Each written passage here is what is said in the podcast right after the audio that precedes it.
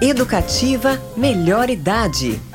Dicas e orientações para uma boa qualidade de vida. É isso aí, mais uma edição de Educativa Melhor Idade no ar. Uma ótima segunda-feira para você que está aí do outro lado da rádio, os internautas no Facebook, Eduardo Castro, meu presidente, Fabinho Jimenez. E parabéns à nossa Piracicaba, que adoramos tanto, né, Eduardo? 253 anos nesse final de semana. Que maravilha, Sim, sem né, dúvida, você viu, né? Comemorando aí Piracicaba o seu aniversário de uma forma diferente, né? Todo ano a gente está acostumado a grandes eventos, festa, é, a gente é, participar e celebrar juntos, né? Dessa vez cada um celebrou na sua casa, né? É, respeitando o distanciamento. Você sabe que em casa, né, Eduardo, tá todo mundo mesmo respeitando o distanciamento, sabe? Até os botões da minha calça jeans. Ah, é? Nem estão se encontrando mais. Olha só, hein? Eu tô que nem mas- pinto de granja, rapaz.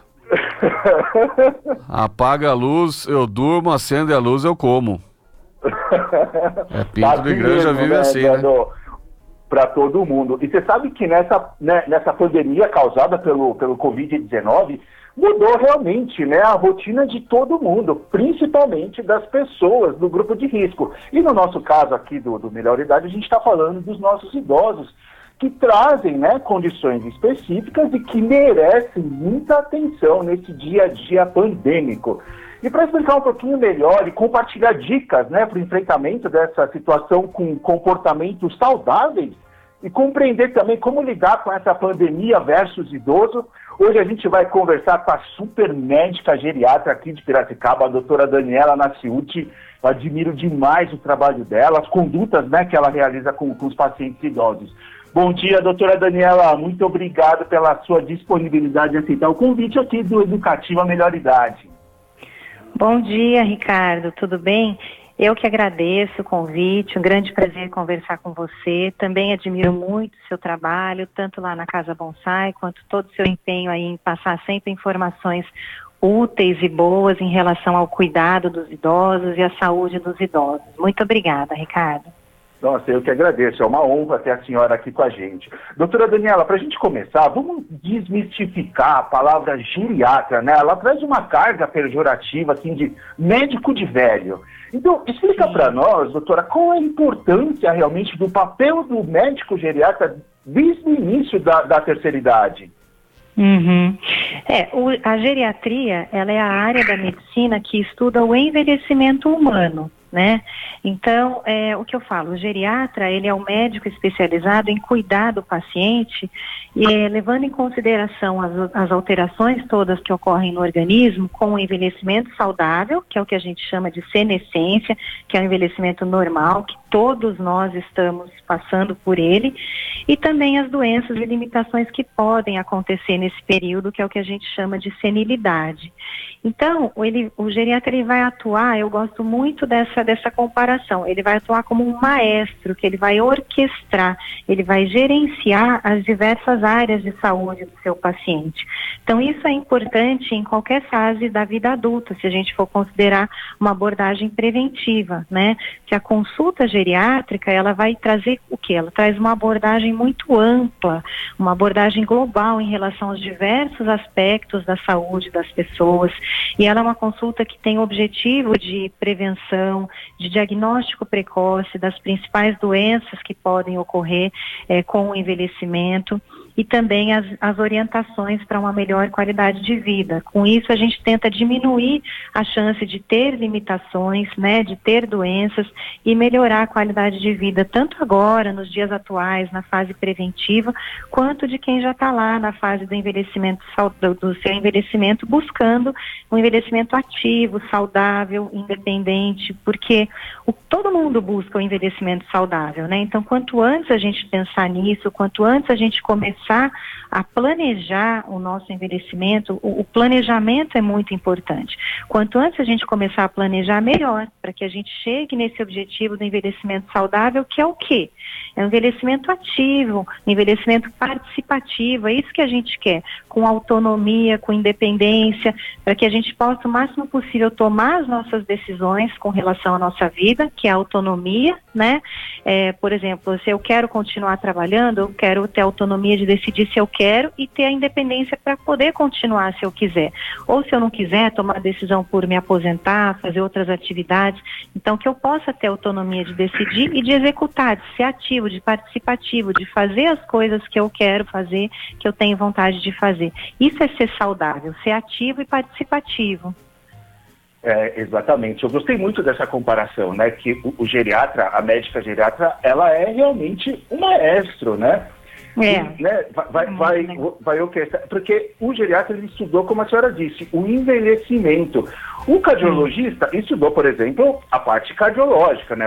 né? É, cada médico tem a sua especificidade. E o geriatra é, no geral, sobre o envelhecimento. Então, cabe Exato. ao médico geriatra, realmente, gostei muito de orquestrar o nosso envelhecimento da melhor forma possível, porque, sabe, 90, praticamente 99% das pessoas, o medo quando envelhecer é ficar dependente. Né? Uhum, Só que uhum. eles têm medo de ficar dependente, porém não fazem nada, não fazem nenhum Sim. preventivo, não tem nenhuma orientação Sim. de alguém que estudou para não ficar dependente. Aí quando fica dependente, que vai procurar um médico geriatra, e é totalmente uhum. ao contrário. Né, exato, doutora? exato. E é importante isso que eu falei em relação ao planejamento, né? Para não ficar dependente, então a gente tem que planejar o que a gente tem que fazer agora, daqui a um tempo, lá na frente. Então, os cuidados vão mudando, as medidas que. A ideia é que a gente continue ativo, participativo, como eu falei, mas para a gente conseguir isso e evitar essa dependência que você está falando, a gente tem que ter cuidados que vão é, aumentando e que vão mudando ao longo da vida. Então, o geriatra ele vai conseguir é, orientar nesse sentido e, e, e, fazer esse, essa, orquestrar essas condições aí da, da saúde, como a gente falou. Exatamente. Doutora Daniela, já são mais de 130 dias de isolamento social e nesse momento né, de pandemia, o familiar, o cuidador de idoso, ele começa a ter receio, preocupações porque o idoso não está indo mais nas consultas médicas, né? E a gente uhum. sabe que o acompanhamento médico é importante, sobretudo para os idosos acometidos já por uma doença crônica que também faz parte do envelhecimento. Qual é o uhum. procedimento que o idoso deve seguir para as idas ao, ao, geriatra nessa pandemia do, do Covid-19? Ou é, eles devem continuar evitando ou, ou mantém as consultas é, padrão? Uhum. É ótima essa pergunta, porque é exatamente o que você disse. A gente já está com mais de quatro meses, né, do início da pandemia e da questão do, do isolamento, do distanciamento social. Então, assim, é, é, é, bastante tempo e às vezes, como houve essa parada muito grande aí da rotina, de todas as atividades, às vezes acabou passando uma impressão, uh, pairando assim, uma impressão de que a vida está pausada. E quando isso não está acontecendo, né? Então, apesar de toda a situação, a vida continua correndo, a saúde continua correndo, todas as alterações continuam acontecendo acontecendo. Então, nesse momento agora, é muito importante que as consultas com geriatras sejam mantidas, é muito importante. É, até mesmo para que seja durante a consulta conversado várias questões como o que você mencionou e que as pessoas estão um pouco perdidas sem saber o que fazer nas diversas áreas da sua vida, inclusive com relação a outras consultas, com outras especialidades, outros exames e tudo. Então, a consulta com o geriatra ela precisa ser mantida porque a gente vai conversar individualmente sobre aquelas condições e tomar as decisões, porque é, não existe uma regra, né? São várias condições. Por exemplo, um paciente que tem uma osteoporose, que toma, já faz tratamento, uma osteoporose estável, precisa fazer uma densitometria óssea a cada dois anos para controle dessa osteoporose. Está sem nenhum sintoma agora provavelmente a densitometria pode esperar mais um pouquinho. Mas já aqueles outros casos em que precisam ser colhidos exames de sangue, que precisa ser feito ajustes, dose de medicamentos, um diabetes que a gente tem que controlar é, a glicemia, a alterações de tireoide, por exemplo, que a gente tem que ajustar a dose do medicamento, é, pacientes que usam receitas, medicamentos controlados, que a gente não pode ficar o tempo todo passando as receitas sem fazer uma avaliação daquele quadro, se aquele medicamento ainda é apropriado, se aquela dose ainda é boa, se precisa ser feito algum ajuste.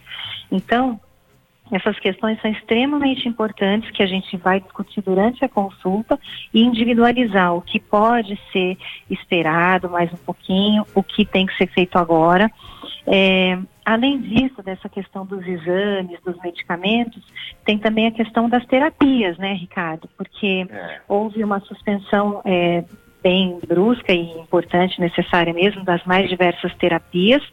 É, só que quando começou a, a, quarentena, todo mundo tinha a ideia de que seriam 40 dias, né? Associou quarentena, 40 dias, então 40 dias sem uma fisioterapia, sem uma fono, sem uma nutricionista.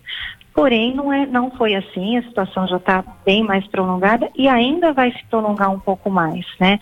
Então, a gente precisa fazer uma avaliação caso a caso agora e, e, avaliar. Por exemplo, eu tenho pacientes que estavam em reabilitação por uma sequela de AVC, por exemplo, que já estavam deambulando. E agora, quatro meses sem fisioterapia, voltaram para a cadeira de rodas e outros casos em que a gente teve assim uma piora importante aí da capacidade funcional, da qualidade de vida e, e outros aspectos e que a gente precisa avaliar agora é, a necessidade de retomar e como retomar de uma maneira mais segura possível, minimizando os riscos nos casos em que há necessidade, né? E essa conduta é uma conduta que vai ser individualizada na consulta geriátrica entre é, é, o médico, a médica e, e, o seu paciente e a família. Então, é o que a gente chama, que a gente tem usado cada vez mais na medicina, que é o que eu acho ideal, a decisão compartilhada, que a gente vai explicar a gente vai avaliar a situação como um todo, vai explicar quais são os riscos, quais são os benefícios, o, é, o que pode acontecer se aquela terapia, por exemplo, não for retomada, o que pode acontecer se ela for retomada, e aí a gente vai compartilhar a decisão é, com a família, com o paciente, sem impor. A gente vai dar a nossa opinião, mas não vai impor, e vai tomar uma decisão compartilhada quanto a essa questão. Eu acho que isso a gente não pode deixar de fazer nesse momento em que nós estamos agora, né? E, Exatamente. E assim, Na verdade, a família tem que, né, tanto a família quanto o paciente, eles têm a voz ativa, né? O desejo, a vontade tem que ser respeitada desde que não traga prejuízos é, para o paciente, né? Para o idoso. Sem dúvida, sem dúvida, exatamente isso, é muito importante. É, é uma divisão da responsabilidade, né? Com toda a orientação e, e toda a, a, sugestão, tudo, mas uma divisão da responsabilidade mesmo, sempre levando em consideração o benefício e o não malefício. E, e, com relação à consulta em si, é, no caso das consultas presenciais, por exemplo, é, a gente já tem hoje em dia, eu creio que a grande maioria, se não todas as clínicas e consultórios, já estão preparados para realizar consulta quando há necessidade da consulta presencial, com essa minimização de risco. Então, é lógico, sempre verificar é, como quais são as medidas de higiene que estão sendo adotadas, né? Mas uh, hoje em dia a questão da máscara, do álcool gel já são praticamente obrigatórios, mas verificar também a questão do espaçamento entre as consultas, se está sendo feito, é, qual é a melhor maneira para que não exista necessidade de espera numa sala de espera. É, no meu caso, por exemplo, meus pacientes mais idosos, mais frágeis, eu tenho sempre marcado no primeiro horário da manhã. Então, eu procuro priorizar é, esse horário para esses pacientes que vão chegar, já vão entrar direto na sala, vão ser atendidos, já vão sair. Então, a, a gente tentar minimizar o risco, mas sem deixar de dar essa assistência. E, quando possível, a gente já tem a questão da telemedicina né, que é, houve desde o início aí da pandemia uma liberação pelo CFM, Conselho Federal de Medicina, da telemedicina, é, para que a gente possa realizar, quando possível, as consultas online. Um, eu tenho tido uma experiência boa em relação a esse tipo de consulta, tenho realizado muitas consultas Existe, em muitos casos, um certo receio por parte dos pacientes que não estão acostumados com isso, e a gente também teve que se adaptar a essa questão, né? Mas eu tenho tido uma experiência legal e eu tenho visto que a gente consegue resolver muita coisa. Um, a gente faz uma consulta segura, principalmente naqueles casos em que o paciente já é um segmento, né? Não é um paciente novo, já é um paciente que a gente conhece e a família tem condições ali de verificar a pressão, de verificar o peso e passar tudo. A gente senta numa mesa e, e, consegue conversar com calma, eles pegam os medicamentos que ele usa, a gente consegue passar muitas orientações. Os exames eu costumo avaliar antes para na consulta já dar um retorno desses exames. E, e, em alguns casos, como os pacientes mais frágeis, por exemplo, que têm dificuldades muitas vezes para vir até o consultório, a questão de entrar no carro, sair do carro, entrar na sala de espera, como a gente conversou. E às vezes, até antes da pandemia, a gente já tinha uma dificuldade logística quando algumas famílias sentiam a necessidade de trazer mais de um filho ou mais de um cuidador contratado, por exemplo, e a gente não, não tinha como colocar na sala, às vezes quatro acompanhantes e mais o paciente, no caso dos mais frágeis. E agora a gente tem conseguido fazer com as consultas online, é, é, reunir a família, os cuidadores e todo mundo participar da consulta, escutar as orientações. Então é algo que é interessante. Logicamente não substitui a consulta presencial, mas é algo útil, é interessante, a gente consegue resolver muita coisa e é algo que, na minha opinião, veio para ficar. A gente vai continuar tendo essa opção para quando possível, quando necessário. E, e, não só, Ricardo, da telemedicina, mas a telesaúde, né? Porque Exatamente. as diversas áreas hoje já estão se capacitando para fazer esse atendimento por todas essas questões. Então, um acompanhamento nutricional, psicológico e muitas vezes até fisioterápico quando é necessário é, um profissional, uma TO, por exemplo, uma terapeuta ocupacional, as especialidades estão se capacitando para isso e é um movimento que a gente já vinha observando, na verdade, né? A gente já fazia aí muitas vezes um acompanhamento por WhatsApp de coisas mais simples, de perguntas, dúvidas rápidas, então já estava tudo caminhando para isso. Só que houve uma aceleração dessa questão é. toda da telesaúde, houve uma aceleração por causa da pandemia, mas um quadro que já estava caminhando para isso mesmo né? E, e, a senhora sabe que eu também estou tendo é, uma experiência bárbara, muito produtiva também pela, pela telemedicina, né? Mesmo porque hum. para o próprio médico, para os terapeutas, quando o paciente está na sua casa, no seu ambiente, é, uhum. é, ele está realmente se comportando do jeito que ele é, né? É, quando ele Sim. vai para o consultório, ele sai, ele muda todo o comportamento, né? E, e, às vezes é, a gente não consegue avaliar do, realmente como ele é, porque aí o familiar fala uma coisa e a gente vê outra, né? Isso, Na telemedicina a gente consegue ver exatamente uhum. como o paciente está. Maravilha, são 9 horas e 19 minutos e você que está sintonizando agora, bem-vindo Educativa Melhor Idade. Hoje a gente está conversando com a médica geriatra a doutora Daniela Nasciuti sobre os cuidados saudáveis com idosos na pandemia. Doutora, nesse tempo, né, nessa era de, de confinamento, os familiares eles estão mais próximos dos idosos em casa, né? E uhum. independente da pandemia, o envelhecimento, a, a, as evoluções das doenças, elas continuam avançando, como a gente comentou no começo do, do quadro. Quais os aspectos é, é, o comportamento, sintomas, que o familiar deve começar a se preocupar e procurar uma ajuda, uma orientação imediata de uma médica geriatra. Uhum, tá. É bem importante também essa pergunta, porque a gente precisa ressaltar bastante que é comum nos idosos em geral, e mais principalmente nos mais frágeis, é, apresentações atípicas das mais diversas doenças, principalmente as doenças agudas. Então, não só no caso da Covid-19, mas também mais outras doenças agudas, infecções respiratórias ou urinárias. No caso dos idosos e principalmente os mais frágeis, eles podem ter sintomas atípicos. Então, é muito importante estar atento para quadros como é, confusão mental de início recente, é, quadros de agitação maior ou de sonolência excessiva, uma apatia quando a pessoa, o idoso começa a ficar mais parado, mais isolado, mais quietinho, vai parando de fazer suas atividades, é, alterações no apetite, com diminuição do apetite, são maneiras atípicas que, as, que os quadros infecciosos ou quadros agudos podem se apresentar. E aí é um, é um caso para a gente procurar ajuda. Além disso, os sinais típicos mesmo, né, que a gente tem que estar atento, que são febre, tosse, falta de ar.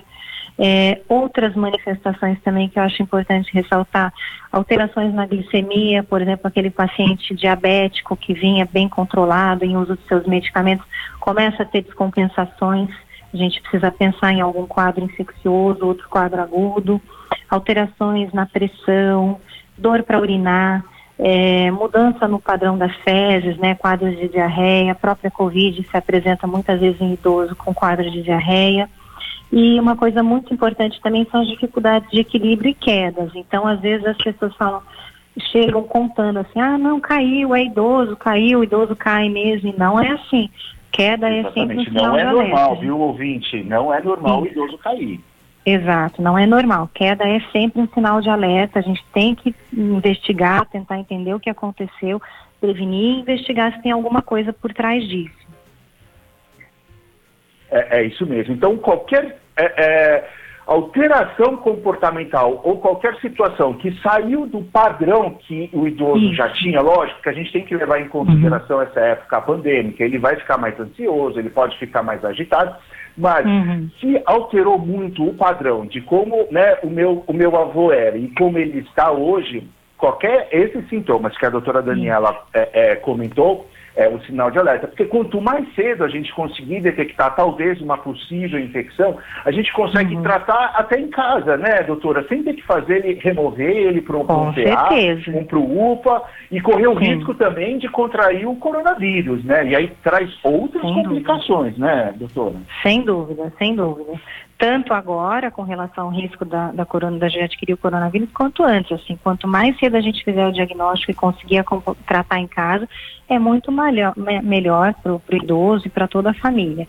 Então, ficar atento exatamente o que você disse, mudanças em relação ao padrão basal daquele idoso. Né?